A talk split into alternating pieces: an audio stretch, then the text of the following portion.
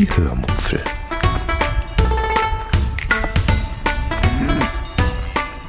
Aus dem Tagebuch einer Allgäuerin.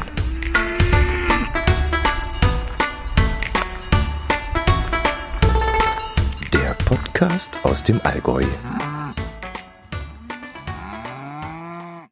Hallo und herzlich willkommen zur 240. Episode der Hörmupfel, in der ich euch ein wenig davon erzähle, was in den letzten Wochen nach meinem Urlaub so passiert ist. Viel Spaß beim Hören. In den letzten Wochen seid ihr ja mit vielen Geschichten rund um meine beiden Urlaube versorgt worden.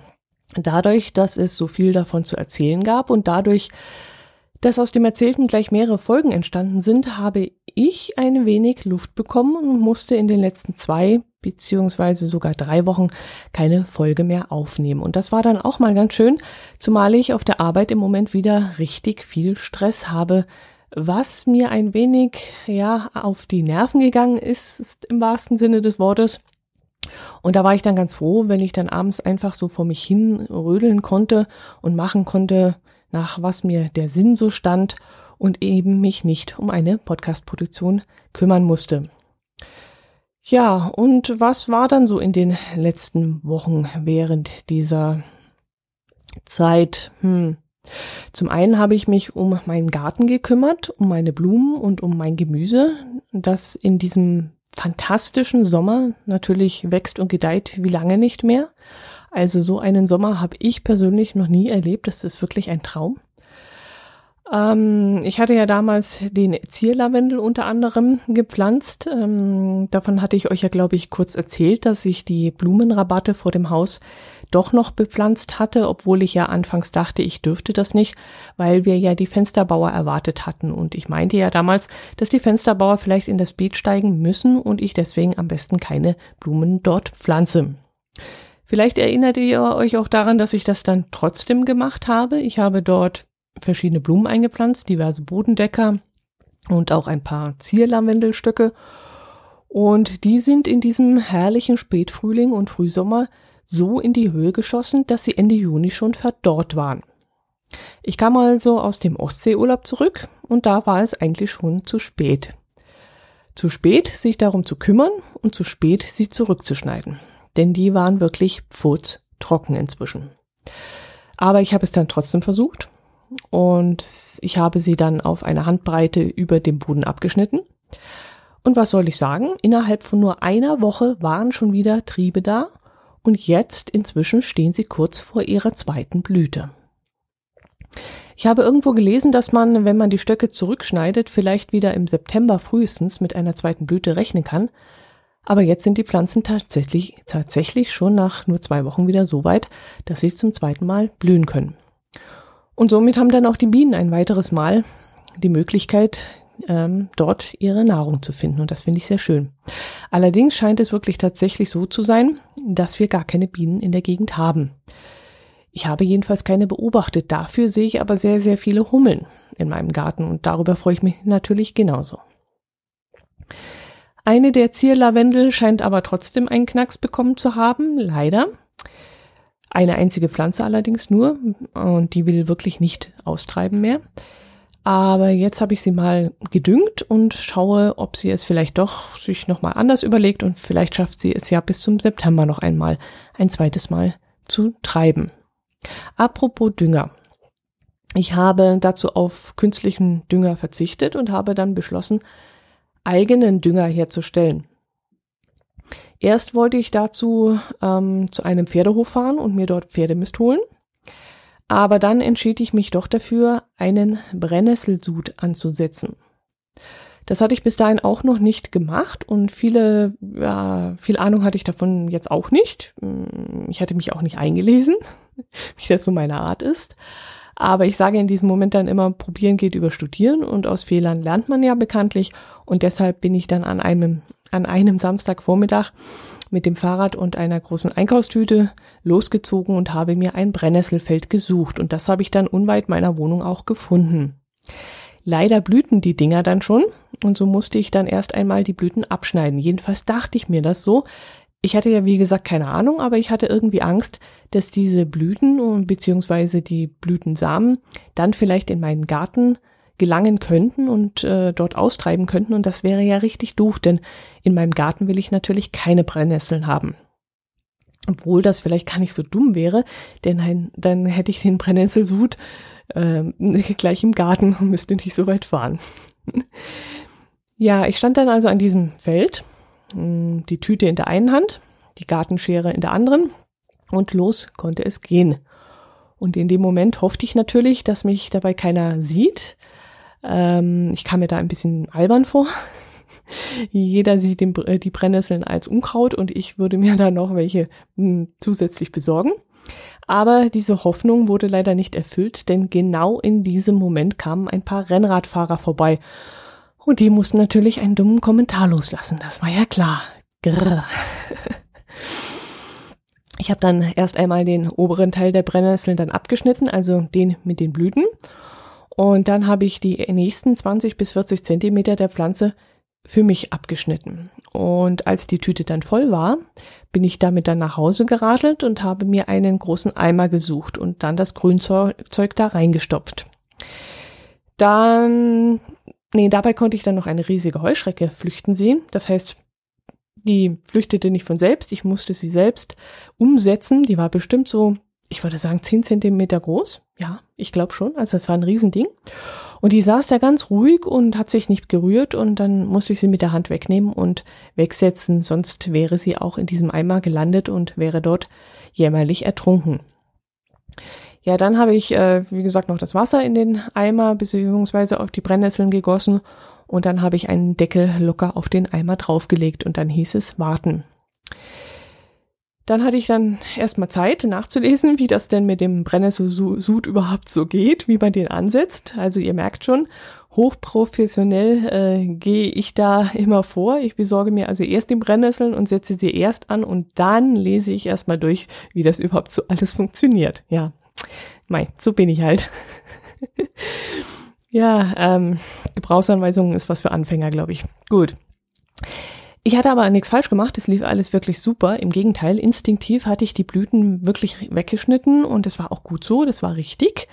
Das wurde auch in einigen Gartentipps so beschrieben, äh, dass man keine blühenden Brennnesseln nehmen soll. Habe ich also schon mal gut gemacht. Ja, ähm, für mich war das sowieso ganz was Neues, Brennnesseln blühen zu sehen. Ähm, davon mal ganz abgesehen. Also das hatte ich mir vor Ort noch nie angeschaut und äh, nie bewusst angeschaut, dass Brennnesseln auch blühen können. Und das sah ich dann vor Ort zum ersten Mal. Was ich dann auch noch im Internet gelesen habe, das war, ähm, dass das Zeug ziemlich stinken soll und man es möglichst in eine abgelegene Ecke des Gartens stellen soll, während es dort vor sich hingärt. Ja, und ich habe es dann in die Ecke zu meinem Lieblingsnachbarn natürlich hingestellt. Nein, Spaß beiseite. Ähm, das Zeug habe ich dann halt in einer Ecke, wo es uns nicht im Weg umging, wo keiner drüber stolpern konnte und da hatte es dann Zeit auch zu gären. Und äh, durch den Deckel, der da drauf gelegt war, äh, kam da auch nicht allzu viel Gestank raus. Nur wenn ich mal den Deckel hochgehoben habe, dann war es schon eklig, ja.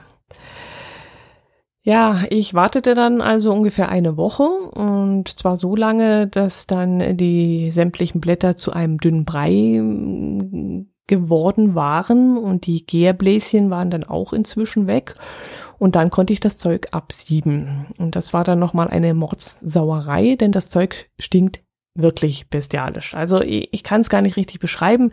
Ich habe da ein paar Tropfen über meine Hand tropfen lassen aus Versehen und danach konnte ich mir die Hände mit Flüssigseife waschen, wie ich wollte. Das Zeug ging nicht weg und es roch immer noch bestialisch den ganzen Tag und ich wusste nicht, was ich machen soll, damit das aufhört. Ich habe dann irgendwann mal also leider lauter Verzweiflung die Erdbeerseife von Karls Erlebnisdorf äh, genommen zum Händewaschen, die ich mir dort gekauft hatte bei Karls ähm, und als ich da wirklich mehrmals mit der Seife meine Hände eingecremt hatte und abgewaschen hatte, da stank das Zeug dann Gott sei Dank irgendwann nicht mehr. Ja, und jetzt gieße ich einmal die Woche meine Blumen und die Tomaten damit. Ich habe mir dazu einen 500 Milliliter Becher neben die Tomaten gestellt, also so einen Müllermilchbecher. Und damit schöpfe ich dann immer von dem Brennnesselwasser einen Becher ab und schütte das in die große Gießkanne zum Gießwasser dazu und dann wird damit gegossen. Der Becher steht dann auch draußen. Der stand anfangs im Schuppen, aber im Schuppen hat's dann so dermaßen nach dem Zeug geschonkt. Ihr könnt es euch nicht vorstellen. Das ist ein widerliches, giftiges, ekelhaftes Zeug. Und äh, sogar der Becher, der wirklich ausgespült war und der dann im Schuppen stand, der hat noch weiter gestunken und der ganze Schuppen hat gestunken, sobald du die Tür aufgemacht hast. Und deswegen habe ich jetzt den Becher draußen hingestellt. Ja, und ähm, weiß gar nicht anders geht. Gut, jetzt schauen wir mal, was aus meinen Tomaten wird äh, und auch, auch auf jeden Fall, ob der kaputte Zierlavendel sich dadurch wieder derrappelt und wieder kommt. Und da bin ich sehr gespannt drauf. Die ersten Tomaten habe ich übrigens auch schon geerntet. Und zwar von den Cocktailtomaten. Ich kann euch jetzt im Moment gar nicht sagen, ob das die Tomaten von dem gekauften Strauch waren oder die vom selbst gezüchteten Strauch. Das weiß ich im Moment nicht. Ähm, das hatte ich euch auch erzählt. Ich hatte ja fünf eigene Sträucher aus Tomatenkernen gezogen.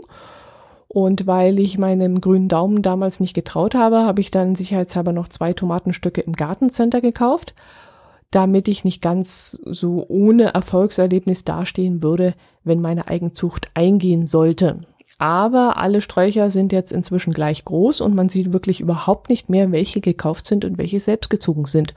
Sie alle tragen auch mehr oder weniger gleich viele Früchte, je nachdem, welche Sorte das natürlich ist. Mm, die gekauften Fleischtomaten zum Beispiel, die sind sehr, sehr schön groß, äh, aber noch grün und die Eiertomaten des selbstgezogenen Strauches sind auch sehr groß, aber auch noch grün. Ja, und die Cocktailtomaten, wie gesagt, kenne ich gar nicht mehr auseinander. Äh, der, von dem einen Strauch habe ich schon genascht und der andere, der ist noch grün, aber welcher welcher ist, weiß ich nicht mehr. Dann essen wir jedes Wochenende fleißig Pflücksalat. Mein Kollege hatte mir im Frühjahr getrocknete Samen aus seinem letztjährigen Salatbestand mitgebracht und daraus habe ich vier Salatstauden hochgezogen und die geben uns jetzt jedes Wochenende für so circa vier Personen Salatbeilage. Ähm, übrigens auch ein Tipp, falls ihr daheim nur einen Balkon haben solltet und keinen eigenen Garten. Der Pflücksalat, der wächst besonders gut in einem Blumentopf und ähm, ja, er wächst da sogar besser als im Freibeet. Das habe ich festgestellt. Also der im Freibeet ist bei weitem nicht so schön und schnell am Wachsen wie der im Blumentopf. Ja, und wir essen seit drei Wochen nichts anderes, oder besser gesagt drei Wochenenden, nichts anderes als Kartoffeln. Denn aus den Kartoffeln, die ich im Frühjahr einfach mal so in die Erde gesteckt habe, sind sechs wunderbare Pflanzen geworden und die tragen jetzt auch schon super. Wenn ich richtig schätze, dann habe ich aus inzwischen drei Pflanzen, na zweieinhalb eigentlich nur, in der einen, die eine trägt noch etwas, hm, habe ich ungefähr fünf Kilogramm Kartoffeln geerntet. Und ähm, die Kartoffeln waren teilweise so groß wie meine Hand. Und sie waren auch super lecker. Also auch der Geschmack war 1A. Und da ich, wie gesagt, sechs Pflanzen davon habe, werde ich auch noch weiter ernten können über den ganzen Sommer. Ich habe jetzt das trockene Laub abgeschnitten auch so eine Handbreit über dem Boden und die Tom äh, Tomaten, sage ich jetzt schon, die ähm, Kartoffeln, die kann ich noch in der Erde lassen. Rein theoretisch sogar, bis der erste Frost kommt. Mein Herz allerliebster, der sich ja eigentlich nicht um Blumen und Gemüse kümmert und da eher nur mein Handlanger ist und nur ab und zu mal hilft, wenn ich eine zweite Hand brauche, um die Tomaten hochzubinden, weil die so schwer sind, dass die Äste schon abknicken möchten. Äh, der freut sich übrigens auch über die reiche Ernte und ist jetzt schon auf den sehr, sehr, sehr dummen Gedanken gekommen, äh, nächstes Jahr eventuell oder übernächstes Jahr, wenn wir unsere Terrasse machen und unseren Garten herrichten wollen, ein Hochbeet zu äh, bauen. Und da muss ich ihn jetzt ein wenig ausbremsen, denn äh, wir verbringen ja normalerweise unseren kompletten Urlaub irgendwo mit dem Wohnwagen und eben im Sommer und bräuchten in der Zeit dann jemanden, der uns das Zeug dann auch gießt und pflegt. Das geht vielleicht mal für eine Woche oder vielleicht auch für zwei Wochen oder so. Aber die komplette Urlaubszeit, das möchte ich niemandem zumuten müssen. Es gibt zwar Hochbeete, die man mit einer Bewässerungsanlage ausstatten könnte, aber das finde ich dann doch etwas übertrieben. Also wenn man einen Gemüsegarten haben möchte, muss man die Arbeit auch selber machen und sich auch selbst darum kümmern, finde ich. Und ähm, das geht eben nicht. Entweder können wir auf Reisen gehen oder wir bleiben zu Hause und kümmern uns um unseren Garten, aber beides können wir eben nicht haben. Apropos zu Hause. Hier hat sich auch einiges getan in den letzten Wochen. Ich habe euch ja ab und zu von unseren Renovierungsarbeiten erzählt. Wir haben uns ja, wie ich schon öfters erwähnt habe, bewusst viel Zeit genommen, wollten auf keinen Fall Stress aufkommen lassen, aber das war gar nicht so einfach. Denn erstens hat mein Herz allerliebster irgendwann Blut geleckt und ist in den Renovierungsarbeiten und Planungen so dermaßen aufgegangen, dass es plötzlich doch ein ganz großes Stück voranging. Vor allem auch deshalb, weil auch die Handwerker plötzlich alle Zeit hatten und darauf drängten, kommen zu dürfen. Sie hatten nämlich das bestellte Material inzwischen in ihrer Werkstatt liegen und wollten es dann loswerden. Und sie wussten auch, sie haben da eine saubere, trockene und auch mh, mm, recht kühle Baustelle im Erdgeschoss. Und sie bekamen dann nach der Arbeit auch zuverlässig ihr Geld überwiesen, was wohl auch nicht sehr selbstverständlich zu sein scheint. Ja, und das hat alles, das scheint alles ein Grund gewesen zu sein, dass sie ziemlich fix zur Stelle waren. Und so haben wir jetzt in ein paar Räumen bereits die Decke fertig, haben alle Fenster und die neue Terrassentür mm, eingebaut bekommen im Bad sind alle Rohre und Anschlüsse verlegt worden und jetzt warten wir auf den Fliesenleger, der übrigens der einzige ist aus allen Gewerken, der ein wenig unzuverlässig war und nicht ähm, kommen wollte. Also da haben wir mehrmals einen Termin ausgemacht, den hat er dann entweder verschoben oder verschwitzt. Und äh, ja, der war eigentlich der einzige, der nicht ganz so zuverlässig war. Gut, und da mussten es dann noch ein oder zwei lautere Worte geben. Ähm, ja, und so geht die Renovierungsarbeit äh, in der Wohnung voran. Und äh, wir sehen da schon ein Ziel langsam. Und äh, ja, ich freue mich auch schon riesig drauf, wenn wir dort irgendwann mal einziehen. Pedelec-mäßig war ich nicht allzu viel unterwegs. Ähm, erstens war es mir zu heiß und zweitens habe ich die Hitze auch gerne mal als Ausrede genutzt, äh, weil ich einfach keine Lust hatte, zum Fahrrad zu fahren. Äh, Anfang des Jahres war ich ja fast jeden zweiten Tag auf dem Fahrrad gesessen, um für den Fahrradurlaub zu trainieren. Und als die Fahrradtour dann ins Wasser gefallen ist, äh, war die Lust am Fahrradfahren plötzlich mit einem Schlag weg. Ich wollte einfach nicht mehr aufs Bike steigen. Ähm, aber ich denke mal, das macht nichts. Die Lust wird schon irgendwann wiederkommen, denke ich. Genauso wie hoffentlich die Leselust wiederkommt. Äh, Im Herbst wollten wir ja oder wollen wir ja wieder eine neue Lesechallenge starten und bis dahin sollte ich eigentlich wieder Lust haben, ein Buch in die Hand zu nehmen.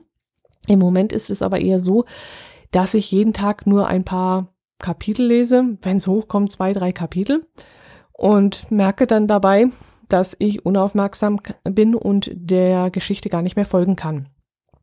Und dann lege ich das Buch wieder weg und muss dann am nächsten Tag äh, wieder das gleiche Kapitel nochmal lesen, weil ich gemerkt habe, ich weiß gar nicht mehr, was dort gestanden hat. Dabei wäre das Buch so richtig interessant, äh, dass ich da gerade in der äh, Reise habe. Es heißt nämlich ähm, Zerschunden und wurde von äh, Michael Toss, nee, wie heißt er? Michael Zokos geschrieben. Das ist der Mann, der Sebastian Fitzek immer bei seinen Thrillern geholfen hatte, wenn es um die Darstellung und Beschreibung von Leichen geht. Wenn also Sebastian Fitzek einen Ermordeten beschrieben hat, äh, was weiß ich, von einem Axthieb abgetrennten Kopf oder sowas, dann steckte da auch immer ein bisschen Sokos drin, denn der ist Forensiker im richtigen Leben und der weiß, wie sowas aussieht und wie sowas beschrieben werden muss. Tja, und jetzt hat er eben einen eigenen Thriller geschrieben und darin geht es um eine Serie von Morden in ganz Europa. Bis zu der Stelle, wo ich jetzt gerade bin, haben die Kommissare noch nicht herausgefunden, dass es sich ähm, ja um eine Serie handelt. Aber ich als Leserin ahne es natürlich schon und mir wurde auch schon ein Verdächtiger präsentiert. Das Auffällige an den Morden ist, dass jede Leiche postmortem beschrieb, äh, beschrieben worden ist. Ja, beschrieben, das klingt jetzt blöd. Also, wenn ich es richtig verstanden habe, sind es ähm, jedes Mal die gleichen Worte, die der Mörder auf sein Opfer geschrieben hat. Äh, nämlich Respectes, Respectes Asia oder so hat er da drauf geschrieben. Und zwar wenn ich es richtig kapiert habe, mal mit Lippenstift oder hauptsächlich er hat ein Messer irgendwie eingeritzt. Also das geht da so nicht klar heraus oder ich habe nicht richtig aufgepasst. Wie gesagt, ich habe es immer ein bisschen schleifen lassen. Die Schreibweise, ja, von dem Buch finde ich auch ein wenig holprig, da komme ich auch nicht so ganz mit klar. Es gibt immer wieder Stellen, an denen ich dann stutze. Ich kann eigentlich gar nicht genau sagen, warum, aber ich habe dann immer das Gefühl, da hätte noch ein anderer Autor mittendrin eingegriffen und mitgeschrieben und einen ganzen Satz oder ein ganzes Kapitel komplett umgeschrieben und dadurch passt das Ganze dann nicht zum Rest und das hat mich immer ein bisschen irritiert. Ich bin mal gespannt, wie es da weitergeht und hoffe dann natürlich, dass mich die Leselust dann doch noch rechtzeitig vor dem Plot packt. Äh, es ist schon schwierig, wenn man nicht an einem Stück, Stück durchliest und dran bleibt und ähm, jeden Tag, ähm, keine Ahnung, so 30, 40, 50 Seiten liest, dann vergisst man eben zwischendrin wichtige Informationen und äh, die bräuchte man dann vielleicht später wieder und ja, das ist dann ein bisschen blöd. Aber daran sollte ich eigentlich gewöhnt sein, denn ähnlich verlief es ja bei der Lese-Challenge. Da musste man äh, auch von einer Woche zur nächsten 100 Seiten lesen und wenn man früher fertig war, musste man eben bis zum Ende der Woche warten, bis man weiterlesen durfte. Und bis dahin hatte ich dann oft noch einen Teil des Gelesenen wieder vergessen. Und ähm, ja, das war ja eben auch ein Teil der Challenge, damit zurechtzukommen mit diesem Problem. Ja, was habe ich noch so angestellt? Hm Ach ja, ich habe mich mal wieder dem Thema Geocaching gewidmet. Das Hobby pausiert bei uns ja eher ein wenig. Äh, wir haben ja letztes Jahr eine, ja, einen ganz besonderen Geocache zugesprochen bekommen. Die Geocacher unter euch werden mir jetzt folgen können und werden wissen, wovon ich rede. Die anderen, die äh, sollten jetzt vielleicht das nächste Kapitel anklicken denn jetzt werde ich mal ein bisschen ins Geocaching-Content einsteigen und äh, da ein bisschen was erzählen. Wir haben letztes Jahr, wie gesagt, einen sogenannten Virtual Reward zugesprochen bekommen. Das ist eine ganz seltene Geocaching-Art. Ähm, vor Ort liegt also keine Dose, sondern man muss vor Ort nur ein paar Aufgaben erfüllen und das war's dann auch schon. Das klingt eigentlich einfach, ist aber in diesem Fall dann doch nicht so, denn wer uns kennt, weiß natürlich, dass wir uns da nicht lumpen lassen und uns schon unsere Köpfe zerbrechen, was wir da Besonderes machen können.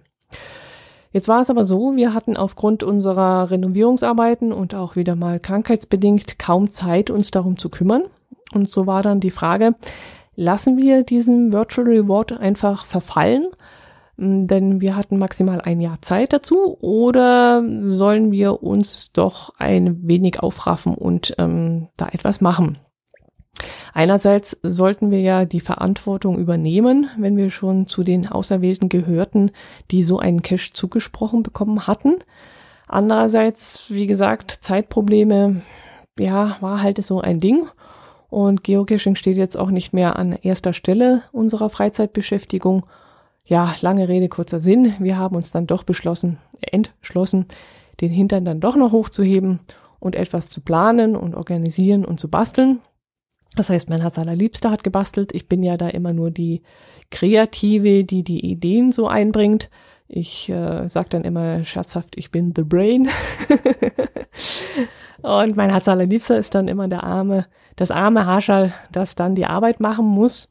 Wobei er das auch fantastisch macht und er ist auch der einzige von uns beiden, der wirklich handwerkliches Geschick besitzt und er zaubert da immer die tollsten Sachen. Aber ich denke, wir ergänzen uns da auch ganz gut und ähm, wenn ich dann irgendwelche Ideen habe und er sie dann um, auch fachmännisch umsetzt, das, das funktioniert ganz gut, denke ich. Zum Zeitpunkt dieser Aufnahme hier befindet sich das Ganze dann in den letzten Zügen. Wenn alles klappt, ist oder wird der Cache in kürzester, in kürzerer Zeit, also in naher Zukunft online gehen. Das wird sich jetzt vermutlich mit dieser Aufnahme und dem Online-Gehen dieser Podcast, äh, dieser Podcast-Folge ein wenig überschneiden, vermute ich. Deshalb rede ich am besten jetzt nicht über ungelegte Eier, sondern erzähle euch dann davon, wenn es wirklich offiziell ähm, ist und der Cache online gegangen ist und wir die ersten Reaktionen darauf haben. Während mein Herz allerliebster also da gebastelt hat und sich wirklich ins Zeug gelegt hat und da wirklich sehr, sehr viele Stunden und äh, verbracht hat und wir auch, ja, ein bisschen Geld investiert haben. Aber darum geht's ja nicht. Aber die Zeit, das war schon einiges, was er da rein gelegt hat. Ähm, ja, während er das gemacht hat, habe ich mich abends immer wieder mal hingesetzt und habe ein paar Mysteries gelöst. Bei uns hat im Januar ein Cacher ein paar Mystery-Runden gelegt. Ich weiß jetzt gar nicht, wie viel Caches das sind. Ich würde mal so schätzen 150. Heute habe ich mit einem anderen Geocacher gesprochen, der würde sagen, das müssten nahezu 200 sein. Keine Ahnung. Es sind jedenfalls ganz viele. Und diese Mysteries, die habe ich jetzt Stück für Stück gelöst. Die Rätsel sind unterschiedlich schwer. Es gibt äh, Zahlenrätsel, Kryptographierätsel, Musikrätsel, Bilderrätsel, Puzzles gibt's, die man online lösen kann und Filmrätsel. Also da müsste für jeden etwas dabei sein. Anfangs hatte ich mit einer Rätselart, ich verrate jetzt nicht welcher, hatte ich richtig Probleme. Aber dann habe ich mir einen Tipp geholt, weil ich mir so dachte, das kann es doch nicht sein, dass die Rätsel nur ein Difficulty von zweieinhalb haben und ich so dämlich bin und sie nicht lösen kann. Aber nachdem ich dann diesen Tipp bekommen hatte, war es dann relativ einfach und die Difficulty-Wertung war dann wirklich berechtigt. Eigentlich wollte ich nur ein paar Rätsel lösen und die dann bei einer Pedal-Lektur mal einfach nebenher einsammeln. Aber als ich dann mal Blut geleckt hatte, habe ich mich dann fast jeden Abend vor den PC gesetzt und mal einen oder zwei, aber auch mal so acht, neun oder zehn am Stück gelöst.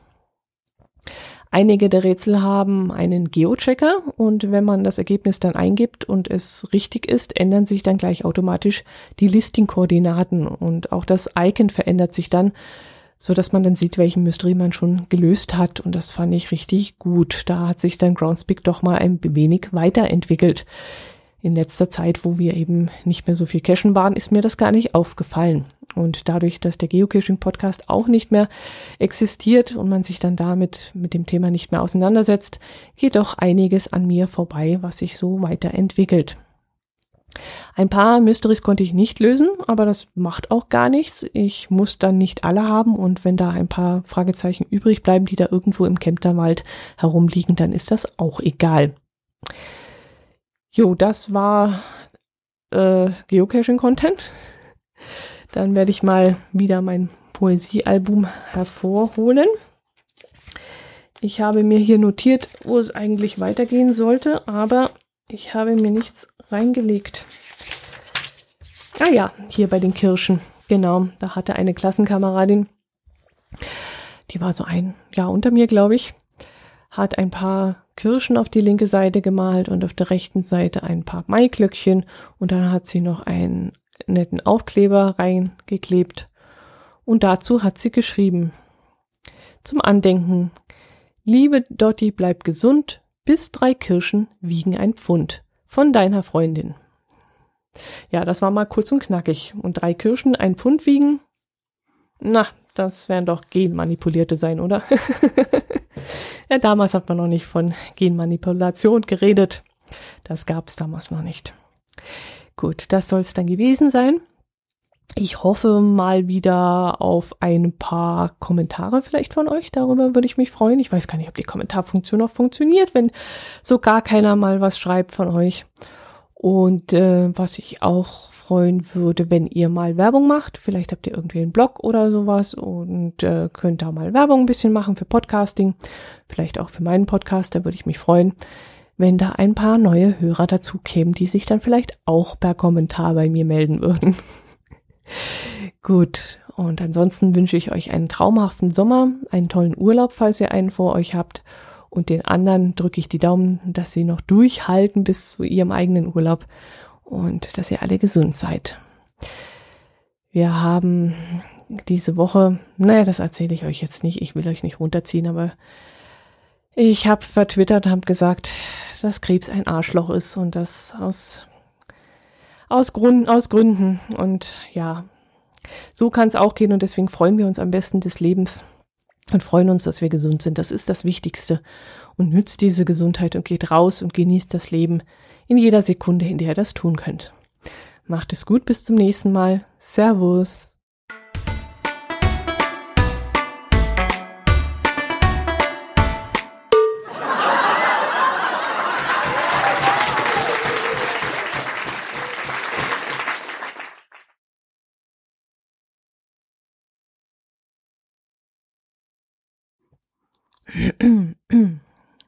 Piep, piep, piep, piep.